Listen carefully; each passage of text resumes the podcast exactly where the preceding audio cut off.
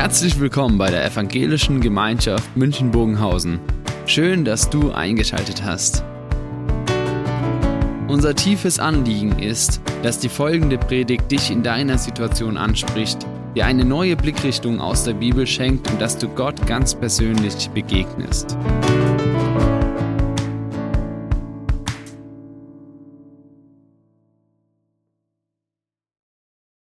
Da, ich höre ihn, meinen Geliebten.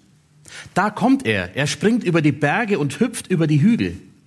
Mein Geliebter ist wie eine Gazelle, ein junger Hirsch. Sieh da, steht er, schon hinter unserer Mauer. Jetzt schaut er durchs Fenster herein, blickt durch die Gitter. Mein Geliebter sagt zu mir, Steh auf, meine Freundin, meine Schöne, und komm, denn der Winter ist vorüber, die Regenzeit ist vorbei und vergangen. Die Blumen beginnen zu blühen. Die Zeit des Singens ist gekommen. Überall in unserem Land hört man die Turteltauben gurren. Die Feigenbäume tragen Knospen. Die Reben stehen in Blüte und verströmen ihren Duft. Steh auf, meine Freundin, meine Schöne, und komm. Ein spannendes Bild, was hier gezeichnet wird in diesem Text aus Hohelied. Bei meiner Frau und ich, mir, bei meiner Frau und mir werden es jetzt im Sommer 20 Jahre, dass dieser besondere Tag äh, ähm, passiert ist. So lange liegt das schon zurück.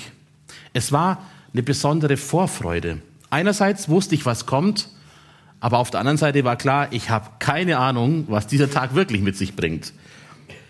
Ich weiß noch, als ich sie vor dem Haus von Bekannten von uns morgens abgeholt habe und sie das erste Mal in ihrem Kleid vor mir stand, und ich mir gedacht habe, wow, das ist meine Frau. Ab heute gehören wir endgültig und für immer zusammen. Meine Frau jedenfalls war an dem Tag so aufgeregt, dass sie den Brautstrauß im Jugendraum liegen hat lassen, als ihr Papa sie an den Altar geführt hat. Den musste dann jemand anders hinterherbringen. Nein, nicht jeder, der hier unter uns sitzt, hat diesen Tag schon erlebt. Viele ja, aber das ist nicht, nicht bei jedem so. Aber was man zumindest, wovon ich ausgehe, dass die meisten oder fast alle von uns an so einem Tag schon mal dabei waren. Die, die Zeit um so eine Hochzeit ist was ganz Besonderes. Am intensivsten natürlich für Braut und Bräutigam, für die Familien, für die Trauzeugen, aber letztlich für alle, die eingeladen sind. Wir ziehen uns hübsch an, wir, wir stehen auf, wenn die Braut vielleicht mit ihrem Vater den Saal betritt wir freuen uns einfach mit, mit diesem Paar, das diese, diesen tollen Tag erlebt. Der Text, den ich gerade gelesen habe, stammt, wie gesagt, aus dem Hohelied. Man nimmt an, dass Salomo oder einer seiner Schreiber dieses, Dicht, dieses Lied gedichtet haben für eine der Königinnen. Jetzt gucke ich mal gerade mal, das doch ein bisschen nochmal wegzubiegen. Das geht leider nicht ganz einfach vielleicht wieder besser. Ähm, dass es eben einer der Schreiber von Salomo oder er selbst gedichtet hat für eine seiner Königinnen. Dieses ganze Buch an sich, das Hohe Lied, ist sehr umstritten unter den Theologen. Es gibt manche, die sagen, was hat so ein erotisches Buch eigentlich in der Bibel verloren? Wir kriegen das nicht auf die Reihe. Was soll das da? Und andere sagen, ist doch klar, das muss man übertragen auf die Beziehung zwischen Gott und seinem Volk Israel, also allegorisch auslegen irgendwo dazwischen wird die Wahrheit wohl liegen. Aber interessant ist, in diesem Text hier, und das zieht sich durchs Hohelied hindurch, ist die Rede von einem Liebespaar, von einem Brautpaar. Die Braut wartet sehnsüchtig auf ihren Mann. Sie kann es kaum erwarten, dass er endlich bei ihr ist. Und der Bräutigam kommt, um seine Braut abzuholen. Und die Zeit des Wartens ist endlich vorbei. Jetzt ist aber die Frage, was hat das mit Advent zu tun? Naja, irgendwie doch. Das Warten. Wir nehmen jetzt auch im Advent jedes Jahr Zeit, um zu warten, um bewusst zu warten und zu überlegen, was bedeutet eigentlich diese Wartezeit. Wir denken an den Tag, an dem Jesus auf die Erde zurückkommt und wir mit ihm zusammen sein werden. Und dieses Warten kann man unter ganz unterschiedlichen Aspekten angucken. Wir haben in unserer Gemeinde eine Predigtreihe, wo wir viermal ein Vor, Punkt, Punkt, Punkt gesetzt haben. Der Siegfried predigt heute das, was er bei euch hier gepredigt hat, nämlich vor, ich glaube, das ist ähm, Vorsicht. Ne, er wird unbequem. Äh, der König wird herrlich unbequem. Ja, also Vorbereitung unter ganz unterschiedlichen Aspekten und heute ist eben die Vorfreude im Fokus. Wie ist es eigentlich mit Vorfreude? Warten voller Vorfreude. Denn wenn Jesus wiederkommt, wird es ein riesengroßes Fest, auf das wir uns freuen können. Dieses Bild, dass Gott der Bräutigam ist und wir Menschen die Braut, das taucht tatsächlich in der Bibel nicht nur im Hohen Lied auf, sondern des Öfteren. In Jesaja ist es das erste Mal. In Jesaja soll, soll der Prophet dem Volk Hoffnung machen, das in der babylonischen Gefangenschaft sitzt. Und die Hoffnung ist, dass Gott kommen und sie aus dieser Gefangenschaft herausführen wird. Und sie sollen sich freuen, sie sollen Vorfreude haben auf diesen Tag. Später greift Jesus das Bild vom Braut und Bräutigam wieder auf mit einem ganz anderen Aspekt. Da geht es um die zwölf Jungfrauen. Die zwölf Jungfrauen, die auf ihren Bräutigam warten. Und was passiert? Das Warten zieht sich hin. Der Bräutigam kommt nicht. Also er kommt zumindest nicht so, wie sie gedacht haben. Und bei der Hälfte dieser Jungfrauen geht das Öl aus und sie sitzen im Dunkeln. Also es geht Jesus da stärker um, um das gut Vorsorgen und Vorbereiten. Aber auch wieder dieses Bild, Hochzeit, Braut, Bräutigam. Dieses Bild passt ganz gut zu uns, denn schließlich warten wir schon seit 2000 Jahren auf diesen Tag. Und schließlich, am Ende der Bibel, in der Offenbarung, wird es wieder aufgegriffen. Dort wird beschrieben, dass Jesus als der Bräutigam kommen wird und seine Gemeinde als die Braut zu sich holen wird. Und dann ist die Rede von diesem großen Freuden- und Festtag, von einer großen Hochzeit. Ich habe bewusst dieses Video geschnitten. Ich habe nämlich mit meiner Frau mich unterhalten über diese Predigt, als ich so am Schreiben war. Und dann haben wir überlegt, na, wie kann man so Vorfreude irgendwie symbolisieren und so. Da hat sie gesagt, da wäre eigentlich cool, es gäbe irgendwie so ein Video vorher. Und dann habe ich gesagt, okay, ich schau mal, was sich machen lässt ähm, weil so Bilder von so einem Brautpaar, wie wir es hier in diesem Video gesehen haben, einfach ähm, ja, die drücken etwas aus, die erinnern etwas, die bringen etwas in uns zum Klingen und auch noch verbunden mit diesem tollen Lied von Andreas Burani, das ich sofort im Kopf hatte, weil ich fand, der Text passt so gut. Es wird ein Tag sein, der gefüllt ist mit Freude, mit Jubel, mit Tanz, mit Musik. Aber gleichzeitig denke ich mir dann manchmal, hm,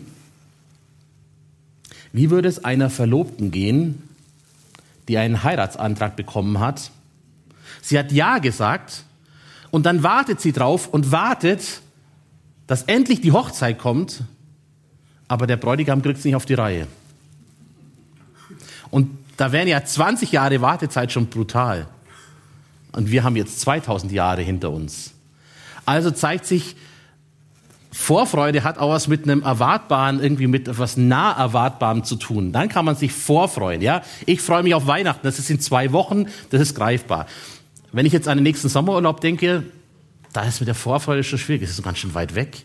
Aber Vorfreude auf etwas, wo wir nicht wissen, wann es wirklich kommt, das ist nicht ganz so einfach. Klar, dieser Freudentag kommt, aber gleichzeitig scheint es doch immer wieder ganz weit weg. Bei 2000 Jahren hat es die Vorfreude nicht einfach. Aber genau deshalb möchte ich jetzt über diesen Text nachdenken mit euch. Möchte in diesen Text noch mal ein bisschen einsteigen und mich fragen, welche Erwartungshaltung in diesem Bild von Braut und Bräutigam kann uns helfen, in unserer Adventszeit Vorfreude zu erleben? Wie kann das gelingen? Und mir sind drei Dinge in diesem Text aufgefallen, die mir wichtig geworden sind, ähm, die ich mit euch jetzt durchgehen möchte. Das erste, eine Liebesbeziehung. Wenn wir heute ein Brautpaar erleben, egal ob beim Standesamt oder in der Kirche, dann ist für uns alle selbstverständlich klar, die beiden, die lieben sich. Und nicht nur, naja, weil irgendwelche Eltern gesagt haben, ihr zwei passt zusammen, sondern sie entscheiden sich ganz bewusst, wir wollen das Leben teilen, da ist Liebe im Spiel, das ist keine Frage. Dabei geht's sicherlich auf der einen Seite um Gefühle, ja, Liebe im Sinne von Liebesgefühl, aber auf der anderen Seite auch um eine willentliche Entscheidung der Liebe, Liebe wegen. Wir wollen dieser Liebe jetzt ein festes Fundament geben. Wir wollen Verlässlichkeit hineinbringen in diese Beziehung. Also es ist auch eine bewusste Entscheidung. Hier in diesem Lied, in diesem Hohelied springt uns diese, diese Liebe förmlich entgegen. Mit welcher Leidenschaft berichtet die Frau von ihrem Geliebten und mal ganz nebenbei, diese Frau da, die hat garantiert noch die rosarote Bille auf. Überleg doch mal, wie um alles in der Welt kommt sie auf die Idee, ihren, ihren Ehemann mit eine, einer Gazelle und einem jungen Hirsch zu vergleichen. Also ich bin froh, dass meine Frau mich so noch nie verglichen hat. Aber auch der Bräutigam spart nicht mit Worten der Liebe. Er nennt sie meine Freundin, meine Schöne. Ja, also ein bisschen Schmalz ist auch dabei. Es ist aber keine Frage in diesem, in diesem Text hier, die beiden, die schmachten richtig aneinander. Die haben richtig Vorfreude, ja, die freuen sich aneinander. Wenn wir dieses Bild jetzt auf, auf Jesus und uns übertragen, wie ist das bei Jesus und uns als Gemeinde, als uns als Einzelnen. Spielt da Liebe auch eine Rolle? Wenn Jesus vom Glauben gesprochen hat, wenn er versucht hat, den Menschen klarzumachen, wie diese Beziehung zwischen Gott und ihnen aussieht, hat er nichts anderes gemacht, als dass er von einer Liebesbeziehung gesprochen hat. Mal ein paar Beispiele. Denkt doch mal an die Geschichte von den beiden verlorenen Söhnen mit welcher Hingabe sich der Vater um diese beiden Söhne kümmert, ihnen nachgeht, ihnen alles bietet, vergibt, ihm entgegenrennt und aber auch dem anderen, der zu Hause geblieben ist, nachgeht.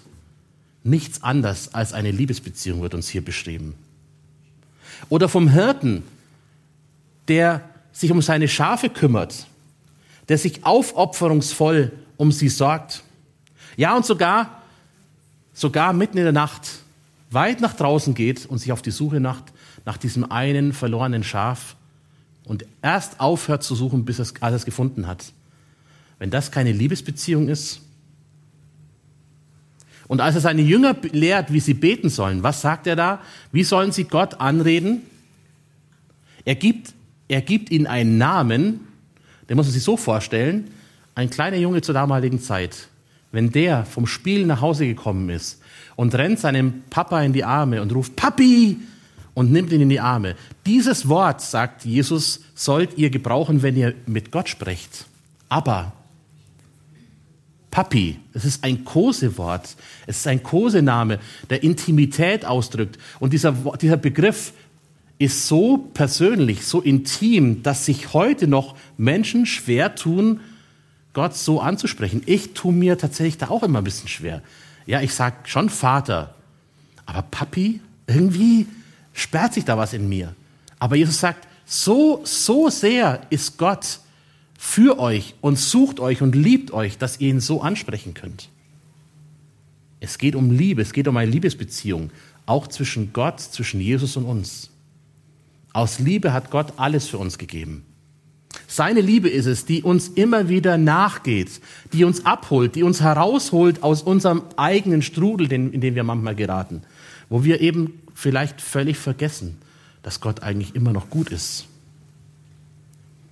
Und noch mehr. Ich liebe meine Frau. Und ich möchte für sie da sein, wenn es ihr nicht gut geht. Ich möchte, für, ich möchte ihr Gutes tun. Aber es gibt eben auch die Tage, da hatte ich kaum Zeit und habe vielleicht gar nicht mitbekommen, dass es ihr überhaupt nicht gut geht. Ja, und dann plötzlich ploppt es hervor und ich merke, Mist, da habe ich versagt. Da gibt es Tage, da sind meine Worte eben nicht von dieser Liebe geprägt, die ihr eigentlich gebühren würden. Da war ich lieblos. Und jetzt ist die Frage, wie ist das bei Gott? Wie ist es bei ihm? Bei ihm können wir uns darauf verlassen, dass er immer, Tag für Tag, Stunde für Stunde, in jedem Moment Zeit hat für uns und uns bedingungslos liebt.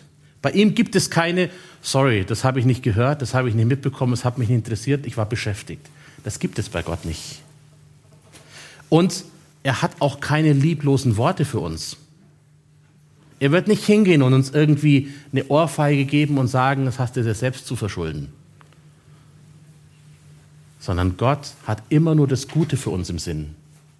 Und seine Worte für uns sind immer von Liebe geprägt. Daher wird der Tag, an dem Jesus als Bräutigam kommt, für uns ein großer Freudentag sein. Ein Tag, auf den wir uns freuen dürfen, weil wir endlich untrennbar mit ihm zusammen sein dürfen. Aber es geht noch weiter. Es geht nicht nur in diesem, in diesem Text hier nicht nur um eine Liebesbeziehung, sondern das Zweite, es geht um Hinhören und Hinsehen. Ich lese nochmal Vers 8 und 9. Da ich höre ihn, meinen Geliebten, da kommt er, er springt über die Berge und hüpft über die Hügel. Mein Geliebter ist wie eine Gazelle, wie ein junger Hirsch. Sieh da, da steht er schon hinter unserer Mauer. Jetzt schaut er durchs Fenster herein, blickt durch die Gitter. Mit diesen Worten beschreibt diese Braut sehnsuchtsvoll ihren Mann. Ja, wir müssen schmunzeln, wenn wir diese Tiernamen hören. Aber mal ganz ehrlich, wie viele Pärchen nennen sich in ihrer Beziehung? Pärchen, Hasi. Meine Frau und ich haben ausgemacht, das machen wir nicht. Aber das macht diese Frau hier. Ne? Also halt in diesen pathetischen Worten, wie es damals üblich war, da hat man halt Gazellen und Hirsche genommen. Also sie, sie, sie hört ihn und scheinbar, scheinbar muss er ihren Namen rufen, denn sie sieht ihn noch nicht, aber hört ihn schon. Also irgendwas, entweder hat er vor sich dahin getrellert oder er hat ihren Namen gerufen, wir wissen es nicht, es wird nicht näher ausgeführt. Und dann sieht sie ihn endlich und sie sieht ihn näher kommen, Schritt für Schritt, Stufe für Stufe, bis er endlich bei ihr ist. Im übertragenen Sinne, habt ihr, ich weiß nicht, habt ihr schon mal erlebt, wenn Menschen entweder durch Alter, also gerade bei Menschen, die alt geworden sind, die lebenssatt geworden sind und die am Ende ihres Lebens, die, die lange Jahre mit Jesus gelebt haben und am Ende so, so richtig sehnen danach, dass Jesus kommt und sie aus dieser Welt abholt und zu sich mitnimmt. Wo man merkt, dass diese Beziehung da ist und jetzt etwas zu Ende kommt und dieses, dass sie immer mehr auf ihn gucken und immer mehr nach ihm Ausschau halten. Habt ihr das schon mal erlebt? Ich finde das was sehr Beeindruckendes. Ich finde das sehr beeindruckend deshalb, weil, weil es zeigt, da ist jemand, der sehnt sich, der freut sich auf diesen Moment, dass er oder sie bei Gott ankommen. Aber wenn wir im übertragenen Sinne die Braut sind, Womit fängt dann diese Vorfreude an? Fängt sie vielleicht auch damit an, dass wir in der gleichen Weise warten, Ausschau halten, dass wir eben auch hinhören und hinsehen? Ich weiß nicht, wie es euch geht, wie euer Leben aussieht, aber ich finde es tatsächlich nicht einfach.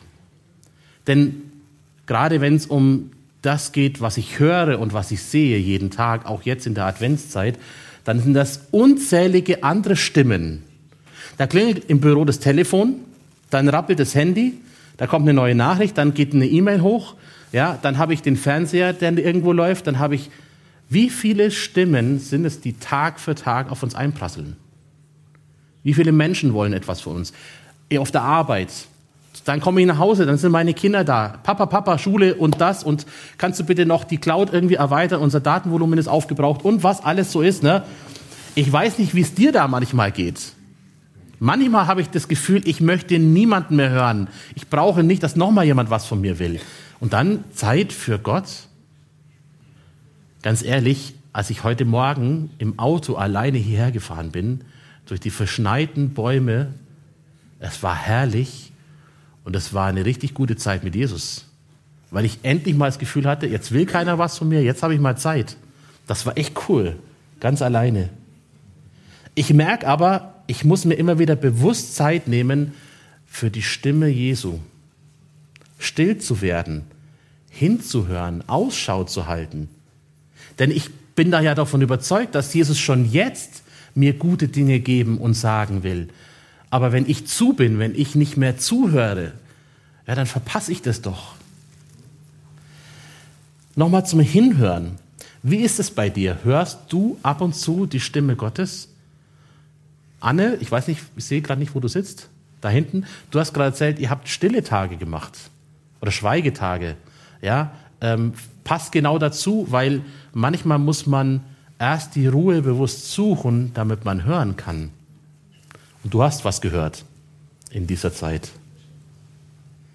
Ich war vor vier Wochen mit meinen Teens beim Jugendtreffen in Marburg. Und ich bin da eigentlich hingefahren und habe gesagt, ich spiele für euch Taxi. Ja? Ich fahre euch dahin, ich gucke, dass es läuft mit der Unterkunft, dass ihr dort schlafen könnt. Das ist euer Programm. Ich, Entschuldigung, ich war als Jugendlicher auch schon auf dem Jugendtreffen. Ich habe mal hochgerechnet, ich glaube ich, war jetzt schon 17 oder 18 Mal beim Jugendtreffen. Erst als Jugendlicher, dann als Mitarbeiter, dann als äh, Student in Tabor, dann als Jugendreferent und dann Jahre nicht mehr und jetzt wieder so, weil meine Kinder in dem Alter sind und ein paar Teenager. Ich habe nichts erwartet. Und dann war ich in einer Einheit für Jugendleiter. Und dann habe ich gedacht, na gut, ich bin kein Jugendleiter mehr, ich bin Pastor, aber Leiter passt ja. Aber ich habe nichts erwartet. Und dann sitze ich da drin und dann gibt es so eine Übung und dann sagt sie, stell dir vor, sie hat nämlich über Zachäus gesprochen, stell dir vor, du sitzt auf dem Baum und nicht Zachäus und Jesus steht da unten und guckt zu dir hoch. Was sagt Jesus zu dir? Okay, habe ich mitgemacht. Die Augen zugemacht, habe überlegt, Jesus, habe die Frage gestellt, Jesus, was sagst du zu mir? Ich hatte mein Notizbuch dabei, auf meinem Handy hatte ich sogar. Ich hatte gar kein Buch dabei auf dem Handy. Und er, er spricht zu mir. Und zwar so deutlich und so klar, wie ich es schon lange nicht mehr gehört habe. Ich habe mir das mitgeschrieben, die Gedanken waren einfach da, ich habe die aufgeschrieben, habe mir die zu Hause nochmal rausgesucht und habe gemerkt, wow, ich, ich habe Gott jetzt ungefähr ein, ein halbes Jahr gebeten, dass er mir sagt, eine Antwort gibt auf eine Frage und hier war sie. Völlig unvermittelt, ich habe an dem Moment gar nicht damit gerechnet. Es war ein Moment, wo ich nichts zu tun hatte. Ich war einfach nur da. Bin zufällig da drin gelandet. Und Gott hat es genutzt. Warum erzähle ich euch das? Weil ich glaube, dass Jesus uns wirklich was zu sagen hat. Dass er wirklich in unser Leben hineinsprechen will. Dass wir Fragen stellen sollen, wenn wir etwas nicht wissen. Ja, und ich sage auch dazu, manchmal dauert es auch durchaus ein halbes Jahr, bis eine Antwort kommt. Und manchmal kommt auch keine Antwort. Ich habe ich auch erlebt. Ne? Wir bekommen nicht auf alle Fragen eine Antwort, aber warten in Vorfreude heißt hinhören. Jesus Fragen stellen und warten. Jesus hat gesagt, meine Schafe hören meine Stimme und ich kenne sie und sie folgen mir. So hat Jesus davon gesprochen, wie er uns führen will. Und deshalb lasst uns hinhören. Mit dem Hinschauen oder Hinsehen im Glauben ist es etwas komplizierter. Schließlich hat Paulus doch es so auf den Punkt gebracht, denn wir leben im Glauben und nicht im Schauen. So nach dem Motto, Glaub und Vertrau, Schauen spielt keine Rolle. Hm. Ich würde doch manchmal gern mehr sehen. Ich weiß nicht, wie es euch geht. Manchmal sage ich zu Jesus mit diesem alten Liedtext, Herr, weise du mir deinen Weg. Zeig mir die Welt mit deinen Augen. Lass mich erkennen, was dir wichtig ist. Gebrauche mich in dieser Welt.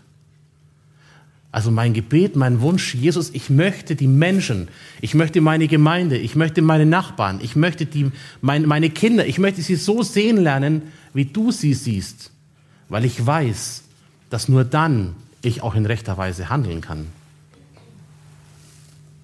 Also ist das Hinsehen vielleicht doch wichtig. Der Wunsch, dass Jesus uns zeigt, wie er die Welt sieht, wie er die Menschen sieht. Diese Braut hier jedenfalls hat ihren Blick fest auf ihren Bräutigam, auf Jesus gerichtet. Und was sie liest, was sie sieht, lässt ihre Freude größer werden. Und vielleicht ist es Zeit für uns, gerade in dieser Krisenzeit, in der wir sind, unseren Blick ganz bewusst nicht weiter auf das Klima, und auf die Energiekosten und auf die Lebensmittelpreise und auf die Nachrichten im Osten und auch die Nachrichten aus Katar zu blicken und zu wenden, sondern bewusst unseren Blick auf Jesus zu wenden. Sagen, Jesus, zeig du mir, was du mir zeigen möchtest. Ich bin mir durchaus bewusst, dass es herausfordernd ist. Und es geht dabei auch nicht darum, dass wir jetzt plötzlich die Augen verschließen vor den Dingen, die, die herausfordernd sind, die gestaltet und gelöst werden müssen. Wenn da eine Rechnung reinflattert und ich, ihr sagt dann irgendwann später, der Pastor am dritten Advent hat gesagt, ich soll die Augen davor verschließen, die Rechnung auf dem Tisch liegen lassen und ignorieren. Nein, das meine ich nicht. Ihr versteht schon, was ich meine. Uns inspirieren lassen von dieser Braut, die nur Blicke für ihren Bräutigam hat. Dass wir das wieder bewusst tun. Dazu hat mich dieser Text hier inspiriert.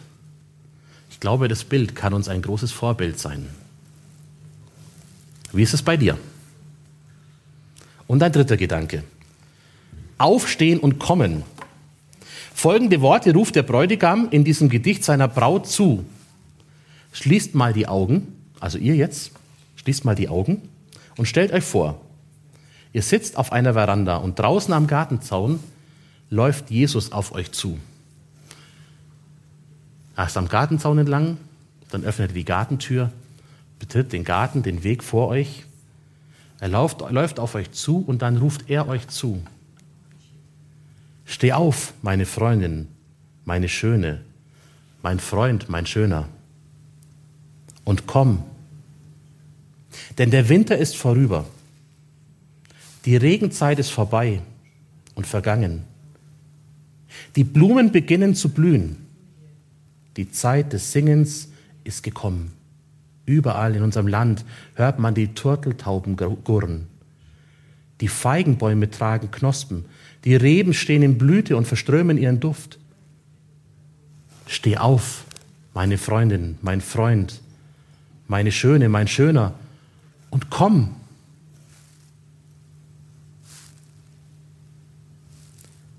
Was verspürst du, wenn du diese Worte hörst? Was geht dir durch den Kopf? Was löst es in deinem, in deinem Bauch aus, in deinem Inneren?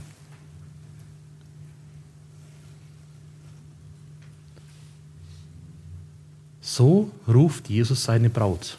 Und wenn wir als Gemeinde die Braut sind, kann es sein, dass Jesus uns auch so ruft. Diese Zeilen sind Poesie.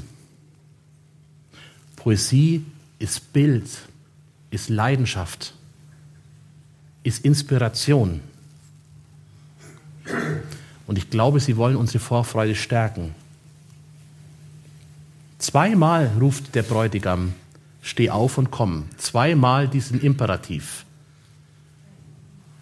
Dazwischen berichtet er in bunten Bildern davon, dass eine längere Zeit der Dürre und Dunkelheit, eine Schwermut zu Ende geht und jetzt eine hoffnungsvolle Zeit anbricht.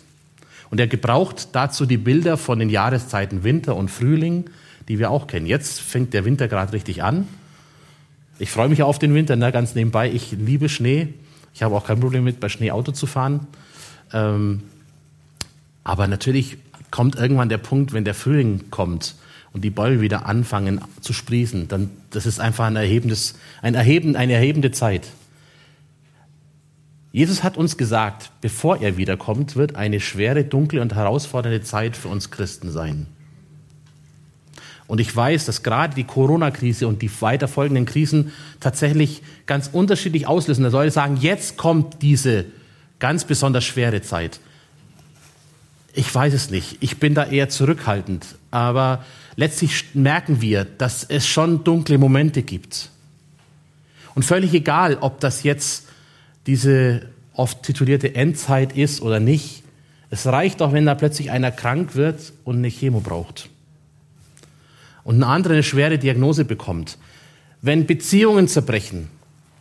Menschen haben sich in Corona stark verändert. Ich weiß nicht, wie es euch geht, aber ich habe manchmal das Gefühl, wir finden nicht überall in diese alte Vertrautheit zurück, die wir vorher hatten.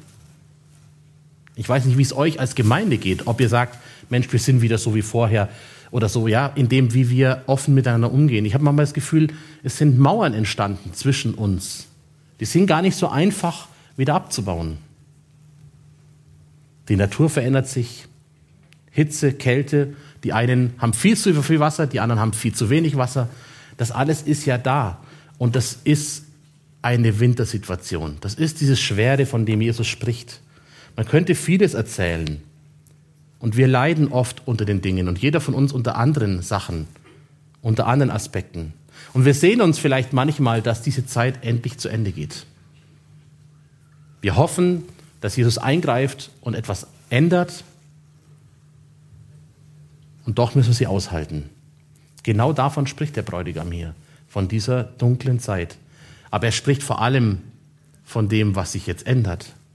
Von dem Tag, wenn der Frühling anbricht von Hoffnung, von Licht, von Leben, Friede, Freude und Zuversicht, von keiner Dunkelheit mehr, von keinem Leid, keine Hiobsbotschaften mehr.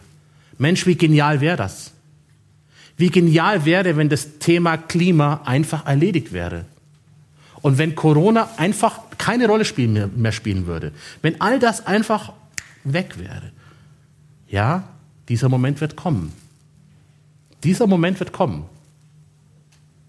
Darauf dürfen wir uns freuen. Aber eben damit verbunden diese Aufforderung, steh auf und komm. Aufstehen und kommen. Wie ist es denn beim Aufstehen? Was muss denn, was ist denn, die, was ist denn vor dem Aufstehen? Also, wenn jemand zu dir sagt, steh auf. Also, ich könnte es euch jetzt allen wunderbar sagen. Warum? Richtig, ihr sitzt alle. Optimal. Wenn mir jetzt jemand, jemand sagt, steh auf, sage ich, steh doch schon. Nein, also die Voraussetzung ist, wenn Jesus sagt, steh auf, ist die Situation, in der wir uns vorher befinden, wir sitzen. Ich habe mich also gefragt, was könnte Jesus meinen, wenn er uns auffordert, aufzustehen? Vielleicht ist es so, dass wir uns manchmal auch einen ganz bequemen Sitzplatz gesucht haben. Ein Platz, auf dem es sich gut warten lässt. Wir haben die Beine hochgelegt, haben bei Netflix einen schönen äh, Streaming-Film angemacht. Eine warme Tasse Kakao steht nebendran. Wir warten. So lässt sich's gut warten. So lässt sich die Wartezeit gut verbringen. Und dann kommt Jesus und sagt, steh auf. Steh auf. Naja, vielleicht, vielleicht, weil Warten durchaus ein aktives Warten sein soll. Weil wir eben nicht nur rumsitzen sollen. Weil, wir, weil Jesus möchte, dass wir uns für seinen Auftrag einsetzen in dieser Welt. Man könnte ja sagen, das Salz muss an die Suppe, sonst bleibt die Suppe fad. Und vielleicht stellen wir, wenn wir zu sehr sitzen bleiben im, im Warten, unser Licht so sehr unter den Scheffel, dass es nicht mehr scheint. Ihr kennt all diese Bilder. Und ich brauche euch nicht erinnern, über was der Siegfried ich glaube letzten Sonntag war es, gepredigt hat, wo Gott herrlich unbequem wird. Uns auffordert, steh auf, mach dich auf den Weg, setz dich ein. Gerade jetzt in der Adventszeit gibt es so viel Dunkelheit in den Leben von Menschen um uns herum. Und wir haben den Auftrag, Hoffnung und Licht hineinzutragen. Das ist nicht immer einfach, aber die Aufgabe ist, nicht einfach nur warten als Sitzenbleiben zu verstehen, sondern uns aufzumachen. Und deshalb meine Frage, wo fordert dich Jesus ganz konkret auf, Steh auf, mach dich auf den Weg. Frag ihn doch mal, zu wem möchtest du mich schicken? Zeig mir mal nächste Woche eine Person, zu der ich dein Licht bringen soll. Zeig mir, wer es ist und was ich tun soll.